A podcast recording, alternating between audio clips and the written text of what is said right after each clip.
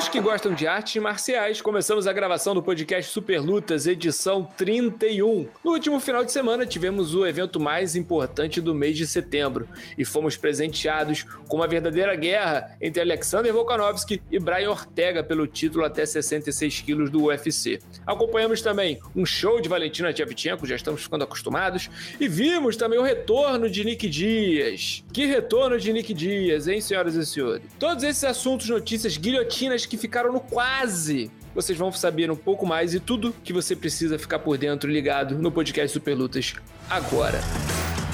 Super Lutas Podcast. Tá pronto pro combate? Esse podcast é um oferecimento de Odd Shark, sua melhor fonte de cotas para investimentos esportivos. Nossos especialistas fazem análises detalhadas de cada luta, com estatísticas, números e histórico dos atletas, para que você dê o melhor palpite naquela noite tão esperada de MMA. Acesse superlutas.com.br barra odds, O-D-D-S, e comece a jogar hoje mesmo. Mas pega leve, hein? Sempre pegando leve. Importante é isso. Começando pelo ponto alto do último sábado, VH, sem mais delongas, a luta principal, primeira luta principal de Alexander Volkanovski no UFC, pasmem, né? Os críticos, fez valer. Cinco assaltos bem disputados. O australiano novamente se apresentou de uma forma dominante, né? Quase perdeu o cinturão ali no terceiro round. O Brian Ortega segurando aquele pescoço, aquela guilhotina, que segundo o Volkanovski, ele viu o cinturão indo embora mas no final das contas, eu acho que foi um main event também uma coroação Alexander Volkanovski contra um grande desafiante, contra um grande oponente que se provou Ortega mais uma vez batendo no cinturão. Todos os louros e todas as glórias para The Great, o grandioso Volkanovski, VH Gonzaga. Isso aí é, é uma coisa que eu tenho que me retratar, porque antes do evento, Tasso, tava trabalhando, que fique claro, o pessoal fica acreditando nessa historinha que você conta, eles acham realmente que eu tava de folga. Não estava, tava trabalhando no texto, mas eu disse pro Igor é, Ribeiro antes do evento, falei, da luta, eu falei, vai ser uma luta chata de 25 minutos, porque eu acreditava que Alexander Volkanovski ia fazer aquele jogo dele que todo mundo conhece, que é pressionar por 25 minutos e às vezes não entregar. É, poderia até sair vaiado, né? da T-Mobile Arena. Só que a gente viu, Tasso, um outro, um, um campeão reconstruído ali, ou disposto a, a, calar muitos críticos que falam que talvez ele não merecesse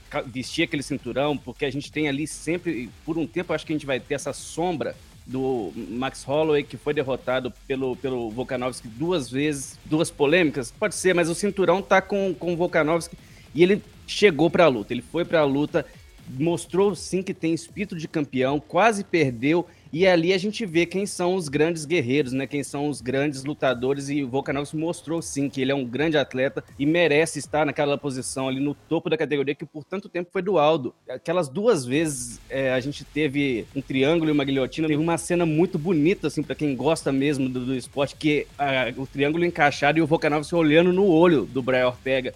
E aquilo foi uma cena que me marcou muito, assim, e ele conseguiu sair e provou. É, não é um campeão pragmático, que pode ser um atleta que dá show. Acho que a gente ainda vai ver ele fazendo lutas mornas assim, mas eu acho que a gente não tem mais que criticar. Eu acho que a crítica parou e a gente tem sim um campeão muito bom no UFC, no peso pena. E também colocou em dúvida, tá? A gente conversou algumas semanas atrás sobre Ed o que aconteceria em uma eventual luta contra Volkanovski. Eu acho que eu mudei um pouco de opinião em relação a isso. Ele conseguiu mudar a minha, eu não sei o pessoal do chat o que eles acharam dessa performance. Olha, não vou mentir, não. É, depois do que eu vi ali, aqueles últimos 25 minutos contra contra o Ortega, não vou, não vou cravar aqui que o AJ Maki não aguenta, porque o Maki bateu no, no Pitbull e o Pitbull também de, de fraco não tem nada, mas Olha, complicado. Eu gostei muito desse detalhe que você trouxe, VH. Do olho no olho, daquela vontade, daquele detalhe. que Isso, isso é o que faz o campeão. É, eu acho que foi a, a, a oportunidade que a gente teve Óbvio, ele teve duas guerras contra o Max Holloway, muito técnicas, muito tra bem travadas, duas lutas boas é, são, são 50 minutos aí de MMA da melhor qualidade contra o Max Holloway. Agora, contra o Max Holloway, a gente não viu ele, ele, ele, ele perigando tanto, né? Ele com, com, respirando pelo canudinho, ele passando aquele perrengue, aquela. A gente não via Volkanovski nessas situações. O que entrega para ele uma viagem que eu tive, assim, observando ele, e até porque o, o Saint-Pierre, né, recentemente entrou pro, pro Hall da Fama, ele tem o quê de Saint-Pierre no sentido de você falar assim, pô, ele não é o melhor kickboxer, ele não é o melhor wrestler, esse cara não é o melhor jiu-jiteiro, mas ele vai lá, ele vai competir contigo. Ele vai trocar contigo em pé. Se você for pro chão, vai ser difícil pra caramba de tu finalizar ele.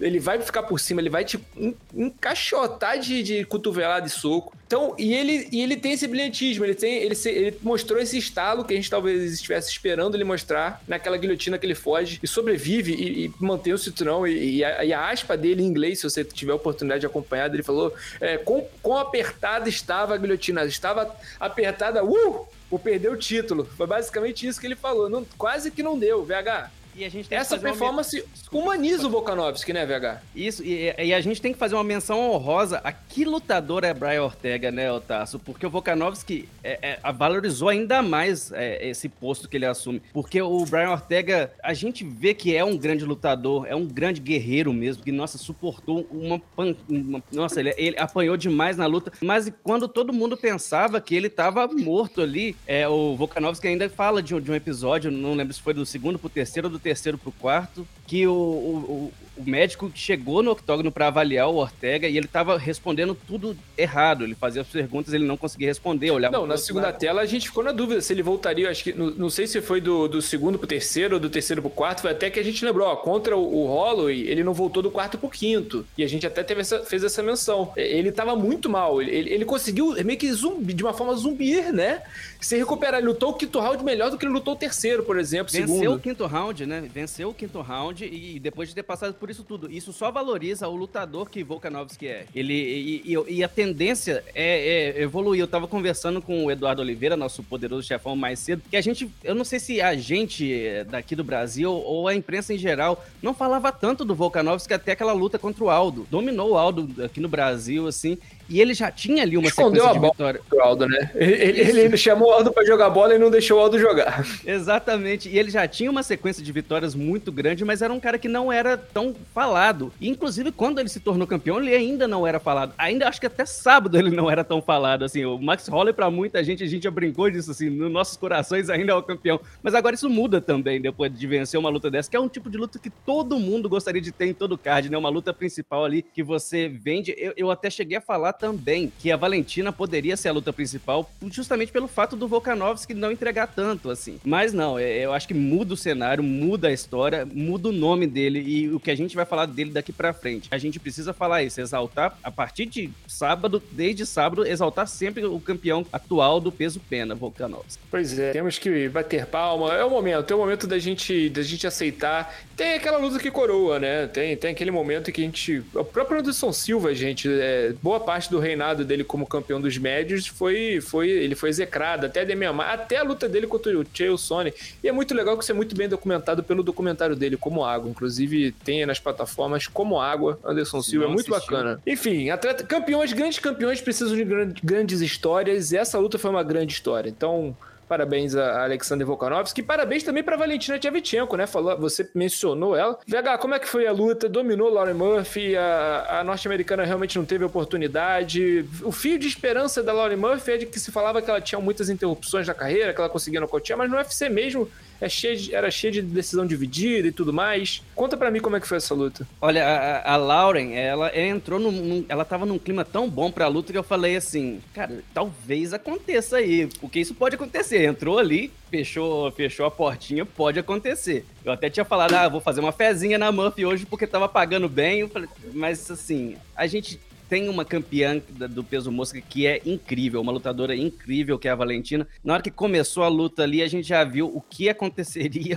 porque a Murphy praticamente não tocou a Valentina Shevchenko. Isso é impressionante, por quatro rounds. Então, é uma, uma, uma desafiante que não conseguir encostar na campeã é extremamente complicado de acontecer. A Valentina parecia, às vezes, que estavam dando um pouco de luta pra, pra Murphy. Parecia que não... escolhia onde é que ela ia resolver, né? Porque Exatamente. em momentos parecia que ela, de repente, tentar nocautear, às vezes parecia que tentar finalizar, porque quando teve a oportunidade, levou para baixo, até alguns momentos na luta. Foi mais uma oportunidade onde ela mostrou MMA, né? Ela chegou ali e fez um treino aberto ali, mal comparando com todo respeito a Lauren Murphy também, né? E, e tá, só uma coisa que eu não vou dizer preocupa, mas assim, a gente. A Lauren Murphy hoje é a número 3 no ranking. E a gente vê a diferença técnica das duas, da terceira para a primeira, é uma coisa que saltava os olhos assim. A gente falava, e agora? Como que a gente vai fazer? O que, que o UFC tem para oferecer para essa garota, para Valentina? Porque assim, quando quis ganhar, ela chegou até a ser avaiada, a, luta, né? Que chegou a ser avaiada pelo. Chegou a ser vaiada pelo público. E aí a Valentina ligou, passou a terceira, quarta, quinta marcha ali e resolveu quando quis de uma forma brutal para cima da Murphy, que é conhecida pelo poder de nocaute, e não conseguiu mostrar esse poder de nocaute. Acabou perdendo para Shevchenko, que tem armas ali que a gente. É, são tantas é, qualidades que ela tem como lutadora que a gente não não sabe. É, é, muito imprevisível como ela pode ganhar a luta. Ela pode ganhar. É, é meio. É, eu não vou falar o John Jones feminino, ela é a Valentina Shevchenko, né? Então, mas assim, como, no estilo como fazia o John Jones no seu auge, assim, de, de trazer pro octógono vitórias de, na, na melhor área do adversário, do adversário, talvez. Então a Valentina Shevchenko se coloca em uma posição ali que, para mim, é uma das tá, tá entre as cinco melhores de todos os tempos. Eu, eu coloco ela ali eu divido um pouco com a Ronda, apesar de eu achar a Valentina mais lutadora, mas pela importância que a Ronda trouxe pro, pro MMA feminino. Então, é, a gente preocupa agora com o que, porque é muito dominante e o que, que a gente vai fazer com ela, o que, que a gente vai trazer para ela, o que, que a gente pode esperar, porque a gente quer ver desafio. E a gente não tem visto isso acontecer. A gente, a, a única atleta que chegou perto Acabou ali... a competitividade, o VH. Isso, tem que casar é... a luta dela com a Amanda em algum momento. Só que na hora que luta, casar a luta dela com a Amanda, parece que vai, vai, vai acabar o combustível fóssil do, da, de umas duas categorias ali, né? Então é difícil, né? É, seria a, a grande sinuca, encruzilhada, o xadrez, o checkmate do, do MMA feminino, essa, essa, essa rivalidade Amanda e, e Valentina, porque realmente não tem competição para Amanda, não tem competição para Valentina, mas a Amanda é grande demais para Valentina. É situação esquisita, né? É, ô, ô é, é, essa, essa. De novo, né? A Valentina voltou a se, se colocar à disposição para uma trilogia com a Amanda, mas eu volto a, a falar disso. O que, que essa luta traz? traria de benefício para Amanda Nunes? Sabe, é, a Amanda já é campeã de duas divisões, venceu a Valentina duas vezes, venceu a segunda? Para muita gente não, mas, mas está lá no Sherdog dela, se você abrir, venceu. Então, é, muita, é muito risco para pouca recompensa. O UFC vai entrar com um caminhão de dinheiro para mandar Nunes. Ok, aí já, a gente já tá em outra conversa. Mas se não for valer a pena, eu, na posição da Amanda, não aceitaria essa luta, porque tem o risco de perder. A Valentina é uma grande adversária. Então, como que a gente vai convencer a Amanda? Porque vai chegar, um, já está nesse momento, né, que a gente vai falar que não tem atleta, não tem adversária para as duas. O certo é fazer. Eu acho que o certo sim é fazer uma luta, uma terceira luta entre as duas, que são as melhores do UFC, talvez as duas melhores hoje do MMA, do, do peso, cada uma no, na sua categoria de peso, e que dá para fazer um jogo. Por exemplo, a gente fala sempre de Chris Borg, nunca podemos esquecer esse Borg, mas Chris Borg é peso pena. Então, entre ali galos e moscas, as duas são as melhores, discutível. Mas Amanda Nunes vai querer fazer isso? Vocês vão entregar para Amanda algo que é, induza ela a querer? Porque ela tá ótima do jeito que ela tá. Ela já tem um desafio pronto para fazer agora em dezembro. Por que, que eu vou me arriscar nisso? Eu acho que a, a solução do, do, Dana White nesse curto período de tempo seria buscar no, no, peso mosca, no peso palha, alguém que tope esse desafio, mas alguém que tenha também as credenciais para poder, de alguma forma, conseguir decifrar o que, que você tem que fazer para ganhar da Valentina. Porque eu até agora tenho encontrado muita dificuldade de, de pensar em um nome que, que possa. A gente pode até tentar levantar aqui, não sei se, se, se podemos fazer isso agora, do peso palha. Não, guarda isso pra depois também. Guarda também pra, pra outros episódios, VH. Também, senão você vai, vai, vai longe, hein, VH? Ô, VH. Calma, VH. É só UFC 66, 266, VH. Ó. Amanda Nunes e Tchevchenko, em algum momento, em algum é, ponto da história no futuro, provavelmente vai acontecer. Bom, vamos continuar falando do UFC 266 também, VH, porque, olha só, não, for, não foram só duas lutas de cinco rounds, né? Olha só, pasmem. Também tivemos o Coco Main Event, é, a terceira luta principal da noite. Nick Dias, lembra deles? Impossível, né? Não dá nem pra meter uma dessa, né? Impossível não lembrar de Nick Dias. O homem, a lenda, voltou depois de seis anos, é, ia lutar 77, aí viu que não ia bater o peso, subir na luta pra 84. Rob Lawler falou que tranquilo. Rob Lawler também tava uma fase ruimzinha demais, ninguém sabia muito bem o que esperar. Nate Dias, olha, VH, vou, vou, vou falar para você aqui, vou abrir o coração antes de passar a bola, porque eu tô me sentindo PHD de Nate Dias, de Nick Dias, perdão, né? Grande PHD, errando o nome da tese. Mas eu, eu sou um grande PHD de Nick Dias, porque eu acompanhei a, as entrevistas dele desde 2009, lá que o MMA Fighting faz essa compilação, e ele sempre fala das mesmas coisas, ele sempre reclama das mesmas coisas. E o que eu vi no sábado foi aquele cara que sempre reclamou das mesmas coisas, que sempre falou que não gostava de trocar soco para ganhar dinheiro, mas era o que pagava, ainda assim pagava pouco. O cara que falou que não, que não, não tinha paciência para jornalista, o cara que não tinha paciência para mídia, não tinha paciência para nem não é nem que achar que jornalista não tem que fazer o trabalho dele, mas não tem paciência para ficar dando entrevista, não quer, ele não tá no fight game por isso. Esse não é o fight game de, disso. Para quem ainda tá mais acostumado com o Nate, é muito do que o Nate faz hoje em dia. Só que eu vi esse cara cansado, esse cara seis anos parado, esse cara que não, não tinha porquê sair na porrada com o Rob Lawler, um cara das antigas também, que ele com certeza tinha muito mais coisa em comum, muito mais motivo para trocar ideia do que para fazer uma luta, entendeu? VH, Nick Dias, falando da luta em si, depois dessa, desse, desse meu momento aqui emotivo, falando de Nick Dias, ele foi derrotado no terceiro assalto, sofreu um golpe duro do Rob Lawler, foi uma luta franca, foi uma luta de boxe praticamente, o Rob Lawler acho que soltou alguns socos, o Nick Dias abriu a luta soltando um, um chute giratório, que não pegou, obviamente, mas Nick Dias perdeu no final das contas por nocaute técnico, desistência, mas foi uma desistida. Como é que você enxergou essa luta no geral, VH? Você que é um cara das antigas, né? Que nem o Igor Ribeiro, nosso repórter, que é mais novo, né? O Ney, não tem essa memória tão afetiva do Nick Dias, né? Mas você, VH, como é que você encarou isso? Tasso, é uma coisa que ficou visível para mim né, durante a semana, porque o Nick tem essa coisa mesmo que você falou, ah, não gosta muito de falar com a imprensa, tem esse jeito que, que é o que dele mesmo, né? Essa, esse jeito marrento, ele gosta mesmo de entregar dentro do octógono, ser mais empolgante. Mas dessa vez eu senti que ele não queria mesmo estar ali. Assim, uma coisa é você falar que não gosta, mas que você tá ali por dinheiro e você chega lá e entrega o que eles estão te pagando. Isso aí é uma coisa. Agora, você subir lá e se dispor a fazer o que ele fez, totalmente fora de forma ali, que dava para perceber. Porque o que ele vendeu, Tarso, na, na, no ano passado, quando ele falou que queria voltar a lutar, ele postava umas fotos no, no Instagram que ele estava realmente em forma. Ele tem essa. essa para quem conhece, segue eles nas redes sociais, os dois, né? Eles participam de triatlo, de provas de resistência.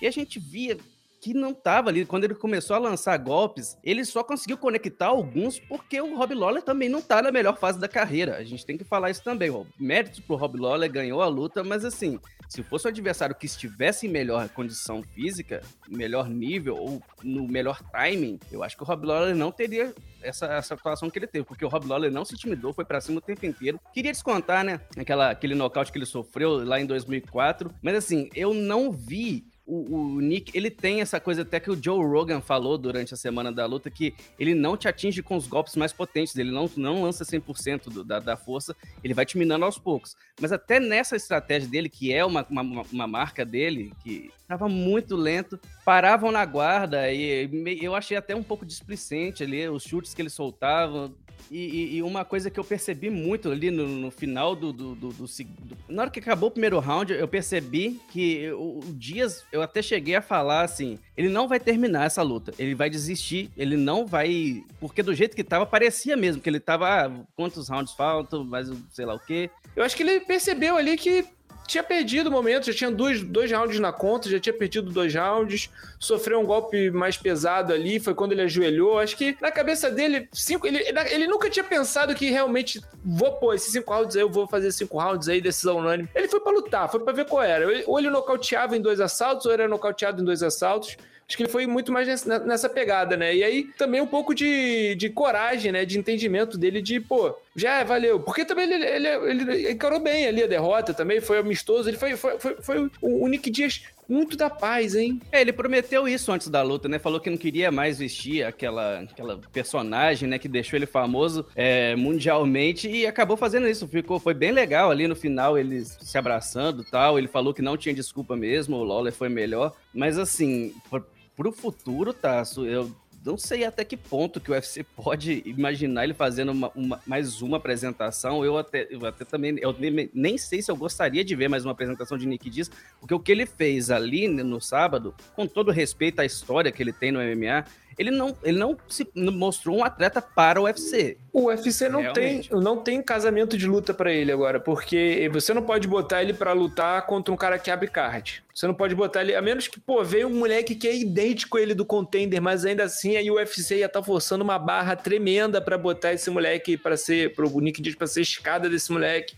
O, o, o, Nick Dias, com a apresentação que ele teve, é, ele não tem, não tem matchup para ele no UFC. E sinceramente não acho que ele vai querer, cara, para falar a real. Eu também senti que não. Eu, eu, eu acho que o Daniel Cormier, né, que era o entrevistador da noite, acabou falando que gostaria de ver ele de novo, ele deixou sem resposta. Eu acho que depois de seis anos, tá? Se você volta, e, e seis anos é, é, muita coisa, né? Então, e você volta e não consegue sequer ser competitivo em um esporte igual ao MMA, você pode se machucar. A gente falou disso muito ali na, na história do Holyfield. Claro, são temáticas totalmente diferentes, mas, mas sim, você pode se machucar não estando preparando preparado para uma luta dessas. E você, e, claro que ele não vai querer, igual isso que você falou, um cara um adversário que para abrir card. Não, ele quer os melhores, ele chegou a pedir Camaro Usman. Agora você imagina se a pessoa fosse louca o suficiente para fazer isso. É, é, é, uma coisa tão absurda, porque nessa confiança que ele tava, de, de não sei até que ponto foi promocional isso que ele disse, mas nessa confiança que ele tava, eu esperava mais, eu esperava que ele fosse sim. Ele poderia perder a luta? Poderia. Ali era, era ele, ele poderia sentir o ritmo da, da luta, mas entregar um, um, um confronto melhor. E, e, mas tem uma coisa muito legal de se dizer também: o Dias, às vezes, ele soltava combinação de cruzados muito lento, muito devagar, pegando tudo na guarda e o povo vibrava. O povo viu, a torcida vibrava ali assistindo o Nate em câmera lenta, soltando alguns golpes que quer chegaram a abalar, nem assustar o Rob Lawler, porque o Rob Lawler seguia caminhando para frente mas é um cara que tem moral, ele tem carisma, principalmente com o público norte-americano. Mas acho que a gente pode ter visto, tá? Só a última vez de Nick Dias em, em dentro do octógono. E vou te falar, é, se essa for realmente a última luta de Nick Dias no, no UFC, no octógono, ele vai, pô, deixar pela porta da frente, tá? Vamos combinar, porque teve muito, muito rol da fama aí que com certeza não fez, não fez luta tão dura né? Na, na despedida. É, você falando aí por alto, só pra gente nesse, nesse, nem se, se alongar muito, mas, por exemplo, uma luta, um matchup que foi muito ruim na época e hoje em dia eu penso que o Nick Diaz poderia cair numa, numa armadilha como essa, por exemplo, é o, o BJ Penn voltando da aposentadoria para subir pro meio médio para enfrentar o Roy McDonald. O Roy McDonald estraçalho, estraçalho o BJ Penn, é, sem, muita, sem muita parcimônia, sem muita vergonha. Eu até achei vacilo na época, que ele só bateu no, Nick, no, no BJ Penn e um abraço. Mas enfim, seguindo aqui, Bom, ainda tivemos no nosso queridíssimo UFC 266 alguns brasileiros em ação no card principal Jéssica Batistaca. Ainda tivemos atletas no card preliminar. VH, o que, que você tem para destacar aí da nossa, da nossa apresentação brasileira, dos verde e amarelos do nosso do card do UFC 266. Um a um, um a um. Tá, é... vamos falar primeiro das vitórias, né? A gente teve a Jéssica Batistaca, aniversariante da noite, né? Muito bacana ver a Jéssica poder ter uma boa atuação no dia do aniversário dela. Fez trintou, né? Tá ali com 30 anos. A Jéssica foi lutar com uma atleta muito boa para a divisão. Passeou, ela realmente teve um passeio. E, e aí a Calvillo, inclusive, se vencesse a Batistaca, poderia disputar o cinturão a Valentina chegou a falar isso. Então é muito mérito para Batistaca. Ganhou por nocaute, é, tá muito bem, né, no peso mosca. É bom ver a Jéssica Batistaca, Batistaca quanto ela pode se sair bem, mesmo sendo baixa para a categoria, muito forte. É impressionante o tanto que a Jéssica Batistaca é forte. Mas aí é complicadíssima essa situação, porque ela venceu e perdeu recentemente para Valentina. E, e depois da luta pediu né, uma, uma revanche com Rosina Marunas ou é, é o Elizang, mas elas têm a Carla Esparza ali também, que tá nesse meio do caminho. Ela falou que pediu, poderia fazer um Tyler Eliminator, né, com a Carla Esparza. Vamos ver, acho que ela tem moral com o UFC, é uma ótima funcionária para a organização. Talvez o UFC faça essa luta assim para Jéssica contra a Carla. E a, a, gente pode ver em breve a, a Batistaca disputando um cinturão do peso palha. No card preliminar, é, Marlon Moraes temos aí uma situação, uma reunião com o RH para marcar. Como é que como é que tá o panorama do Brasil do brasileiro, brasilense não, né, de Friburgo, Nova Friburgo, do Friburguense, Marlon Moraes, tá ruim para ele, hein, complicou. É, é, eu acho que ainda não é, é situação de RH, porque o, o Marlon é, foi destaque do peso galo durante muito tempo aí, mas eles têm que fazer alguma coisa foi muito bem no começo da luta, chegou muito perto de ganhar, mas estava enfrentando um cara complicado. O Merab é muito forte. A, a, conseguir sobreviver aquele quase nocaute que, que o Marlon emplacou nele, quase emplacou nele, né? É uma coisa que a gente vê raras vezes e virar ainda por cima da maneira que foi. Muita, muito bonita a vitória do, do Merab. Vai pro, vai pro DVD, né? Como diz o Renato Gaúcho. Vai pro DVD dele com certeza. E agora o Marlon chega a quatro derrotas nas últimas cinco lutas. Eu não sei, Tasso, o que seria bom pro Marlon é talvez pensar em uma subir de categoria ou descer de categoria, não sei até que ponto o corpo dele resistiria a uma descida para o peso mosca ou subir para o peso pena, mas ele precisa fazer alguma coisa urgente. Acho que não é caso ainda de demissão, mas que ele está em grande risco, ele está, porque três derrotas são três derrotas, né? Marlon Moraes está mal, mas Taylor Santos está bem, né? O, o, VH Gonzaga brasileiro conseguiu a vitória. No card preliminar não foi só de, de lágrimas, né? Nossa participação. Fala pra gente um pouquinho como é que foi a vitória da brasileira. Eu tinha conversado com a Tayla, Tasso, na, nessa semana da, dessa luta, semana passada, e eu senti nela um, um, clima muito bom, assim, a gente chegou a falar um pouco da primeira derrota dela no UFC, que foi na estreia, e foi a primeira derrota dela na carreira, e, e ela mostrou muito bem, é, abstraiu muito bem esse resultado negativo, né, tanto que respondeu no octógono, venceu duas consecutivas, e depois tinha uma adversária chata, que, que era é, a Roxane Modafferi, que é aquela atleta que nunca vai chegar, eu aí a gente pode cravar, nunca vai ganhar um cinturão do UFC, mas é uma atleta que às vezes ela, todo mundo pensa que tá morta, mas não, é uma atleta que tem mais de 40 lutas, se não me engano, é, tá entre as três é, mulheres que, já, que mais lutaram no MMA profissional. Então a experiência a gente sabe que conta muito nessa parte, mas Tayla Santos fez assim, o papel dela bonito, jogou com estratégia, é, pegou a, a Moda Ferry na melhor área dela, que é a luta agarrada. Depois teve uma parte que, que a estava dominando no chão, poderia levar o round e deixou a Roxane levantar para poder trocar. E isso aí mostra tanto que a atleta está confiante. A Tayla é uma, é uma lutadora que a gente tem que ficar de olho, vai chegar agora no, no, top, no top 10, deve chegar em a nona posição, né?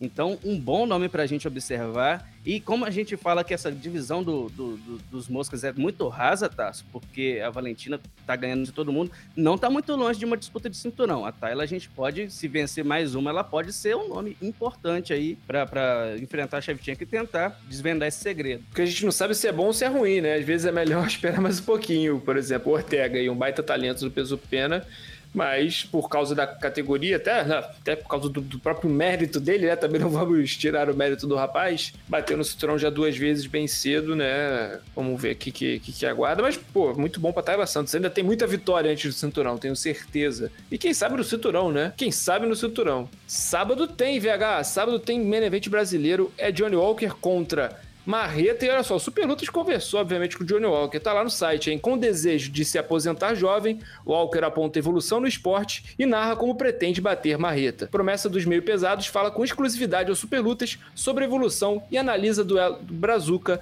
neste final de semana. Abre aspas pro cara, hein? Estou muito focado nos treinos, eliminando tudo que me atrasa a ser campeão cortando pessoas, hábitos, coisas que fazia e não faço mais. Estou conseguindo administrar mais o meu tempo, contou. Johnny Walker tem apenas, apenas 29 anos, né? Temos que começar por aí. Ele chegou no UFC, fez maior barulho, parará pão duro teve suas derrotas, teve suas vitórias, tá claramente numa curva de evolução e vai pegar nesse sábado uma Marreta que tá necessitado de uma vitória, né? O Marreta tá vindo uma sequência pesada de derrotas. Beleza, perdeu para quem, né?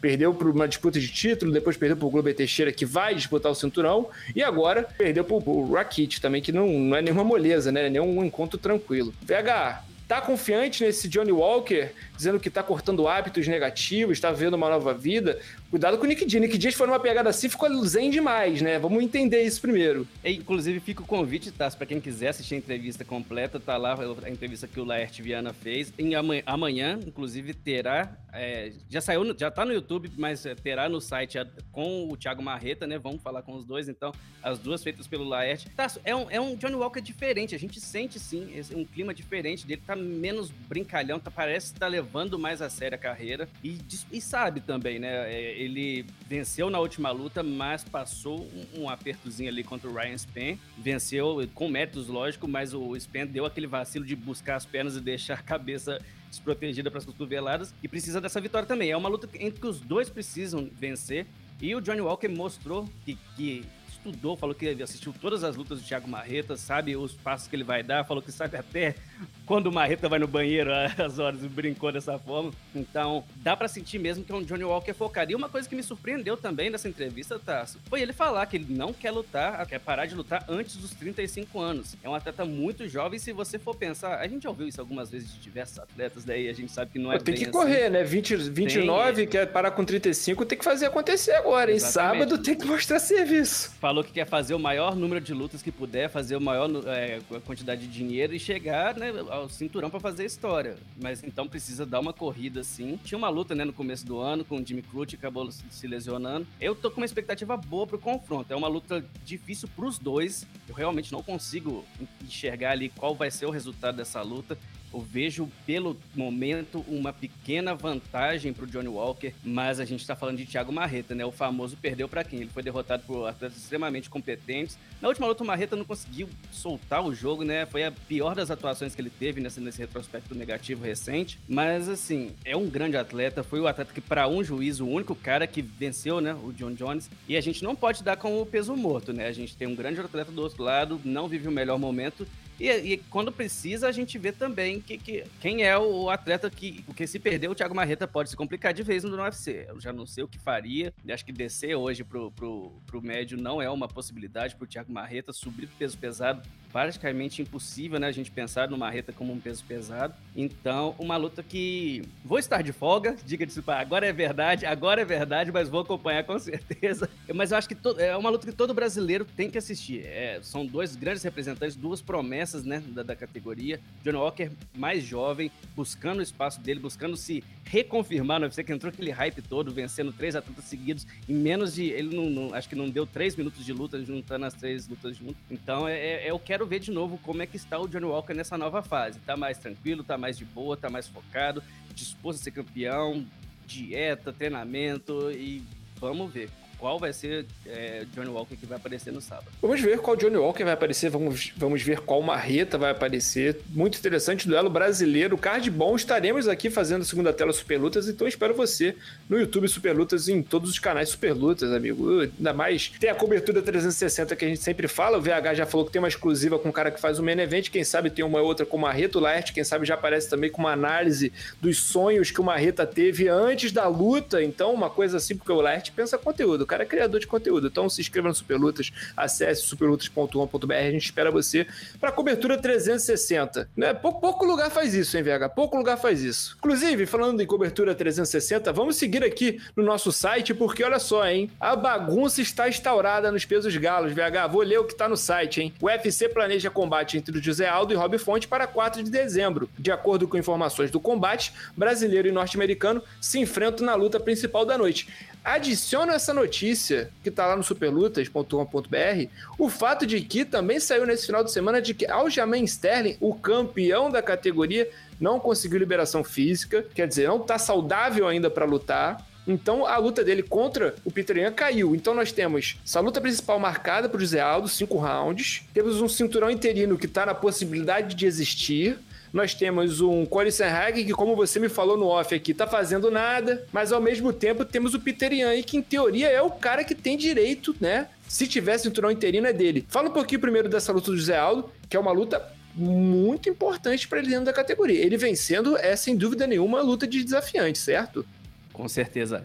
É, é uma luta muito complicada para o Zé Aldo, mas eu tenho gostado muito do Aldo no seguinte questão, tá, tá muito afim de lutar. Tava pedindo, vem, vem de uma grande vitória, né, sobre o Pedrinho Munhoz, tá querendo pedir uma luta contra o Dillashaw pro final do ano, no começo do ano, e acabou pintando o Rob Fonte, que para mim é, é, até melhor para o Zé Aldo. Rob Fonte é um cara que tem me impressionado demais na categoria, um boxe assim de primeira linha, muito bom mesmo é aquela coisa. O Aldo não tá em. não tá querendo também moleza, né? Então, se, se, se ele tá de olho mesmo ali naquele cinturão, eu não gostaria de ver o Aldo com pressa para disputar esse título de novo, e é isso que ele tem feito. Pegou, pegou uma luta contra o Marlon Vera, ganhou. Pegou uma luta contra o Pedro, Mora, Pedro Munhoz, ganhou. E agora pega, pega, o Rob Fonte, que é uma luta, igual você falou muito bem ali, que se ele vencer, é, tá credenciado. Já de novo, acho que não tem discussão em relação a isso. Venceu um grande adversário, está no número 3 hoje no ranking, número 4 hoje no ranking.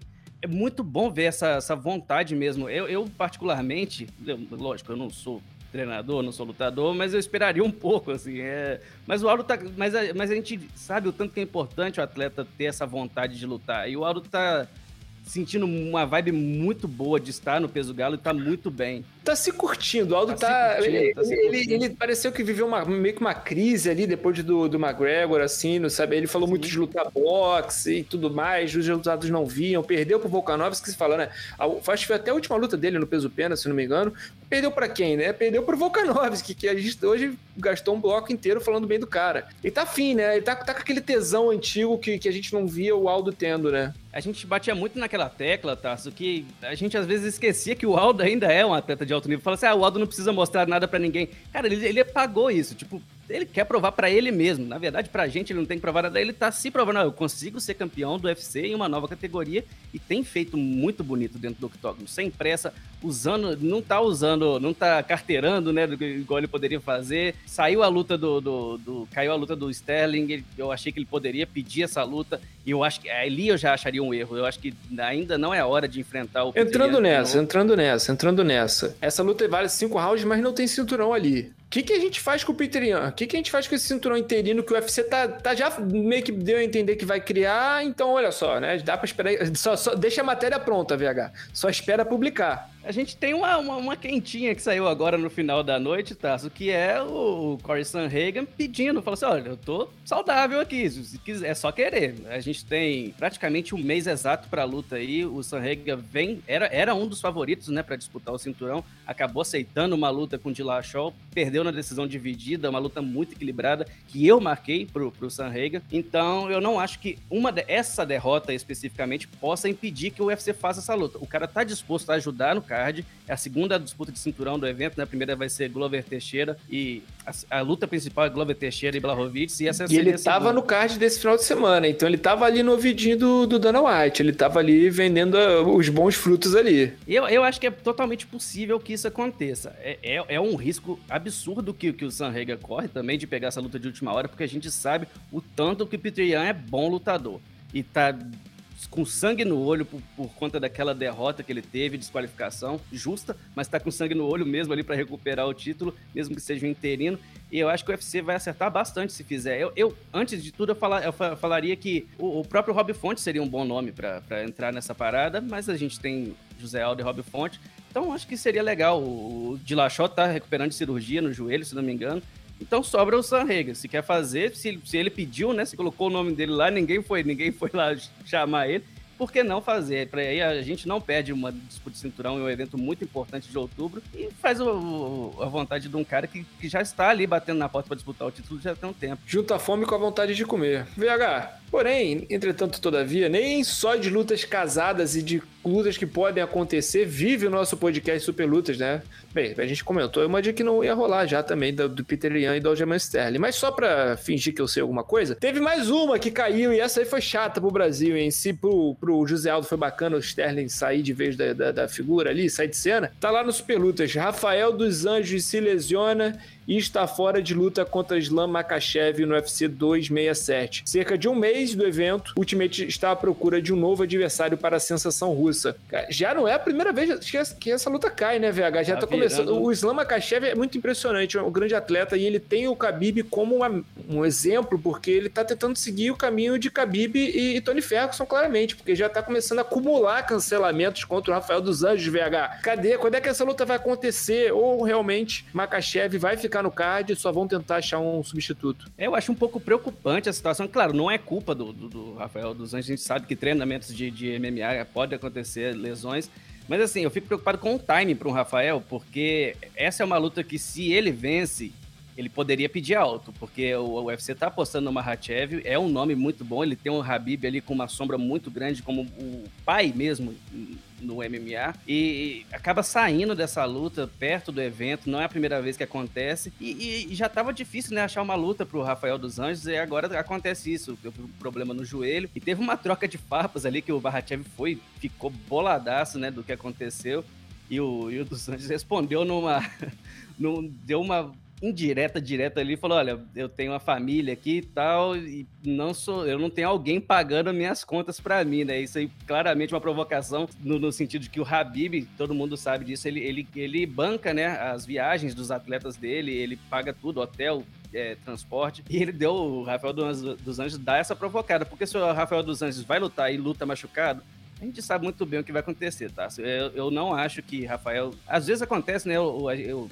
os lutadores nunca entram 100%, sempre tem uma, uma dor aqui, outra ali, mas a gente tá falando de joelho, a gente tá falando de um adversário de alto nível que tem tudo para disputar o cinturão dos leves em breve. Então você não vai para uma luta dessas se sentindo inseguro. O Rafael dos Anjos não pode fazer nada nesse sentido, a não ser brigar na internet, porque não, fora isso é só lamentar. A gente fica triste porque eu queria ver essa luta. Mais um teste para o Mahachev, mais um teste para o Rafael dos Anjos, que está numa corrida, né, para uma última disputa de cinturão. Ele já falou isso algumas vezes, que não a partir do momento que ele perdeu uma luta, ele sabe que não vai conseguir mais uma, uma disputa de título. Ele vai ficar sendo um verdadeiro porteiro, né? Então precisa dessa vitória. E não, não luta machucado, não. O, Rafael, fica melhor aí e depois vê o que acontece. Eu também acho que é viável, acho que é possível, porém, né? Infelizmente, o corpo dele parece que tá impedindo, tá no caminho. Melhoras para Rafael dos Anos, expectativa. Vamos ver quando é que essa luta acontece. Se acontecer, né? Porque eu tô achando que o Makachev tá seguindo os passos de Khabib.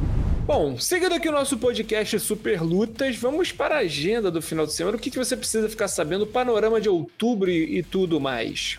Pessoal, setembro está acabando e já vamos deixar deixa aqui, hein, ó. Fiquem de olho no mês de outubro. Pelo UFC teremos cinco eventos e ouçam bem. Todos eles terão pelo menos um brasileiro na luta principal, ó. Teremos Thiago Marreta contra Johnny Walker, Mackenzie Dern contra Marina Rodrigues, Holly Holm contra Norma Dumont, Paulo Borrachinha enfrentando Marvin Vettori, encerrando o mês com a disputa do cinturão dos meio pesados entre Jan Blachowicz e Glover Teixeira, então olha só, brasileiro demais aí, tem até brasileiro emprestado, Mackenzie Dern, tem o Marvin Vettori contra o Borrachinha, essa luta é cringe, mas que todo mundo quer saber o resultado, vem com a gente. Tá bom? Quer mais? Tá beleza? Olha só. E ainda em outubro teremos também as finais da PFL, cara. E pros saudosistas, teremos a luta de despedida do Fedor Emelianenko. Peraí, qual? Mais uma despedida? Tá, tá escrito. É, despedida de Fedor Emelianenko. É isso. Contra Timothy Johnson lá no Bellator. Vamos ver se dessa vez vai de verdade.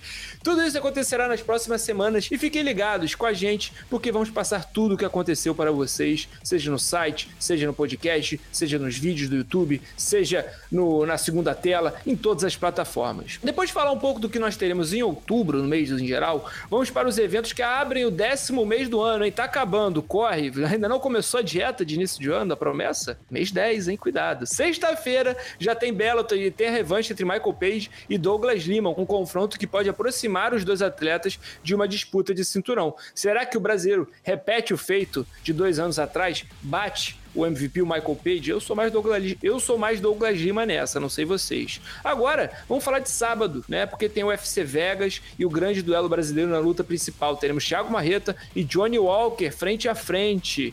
Enquanto Marreta tenta se recuperar de três derrotas consecutivas, Walker quer confirmar a boa fase e tomar a quinta posição do compatriota no ranking dos meio pesados. Os protagonistas do UFC Vegas 38 não serão os únicos brasileiros do evento, hein? Também contaremos com Alex Cowboy, que enfrenta Nico Price, e a Beth Correia, que se despede do MMA contra Carol Rosa. Tem também o Douglas de Silva batendo de frente com Gaetano Perello. E na luta que abre o card tem também Johnny Eduardo contra Alejandro Pérez. O Johnny Eduardo duvido você saber que o Johnny Eduardo ainda estava no UFC, mas tá lá o brasileiro trocador de Muay Thai. Eu sou o Tarso Dória, estive com você hoje nesse episódio do podcast Super Lutas. Contei com a companhia e com a análise, com talento, com cerebelo, com conteúdo de VH Gonzaga, redator do Super Lutas. A edição desse episódio também é dele, Igor Lessa. Obrigado a todo mundo que acompanhou, que ouviu, que deixou o like na live, que nos ouviu toda segunda-feira, 7h30. Convido você, se nos ouve, venha nos ver. Valeu, até semana que vem.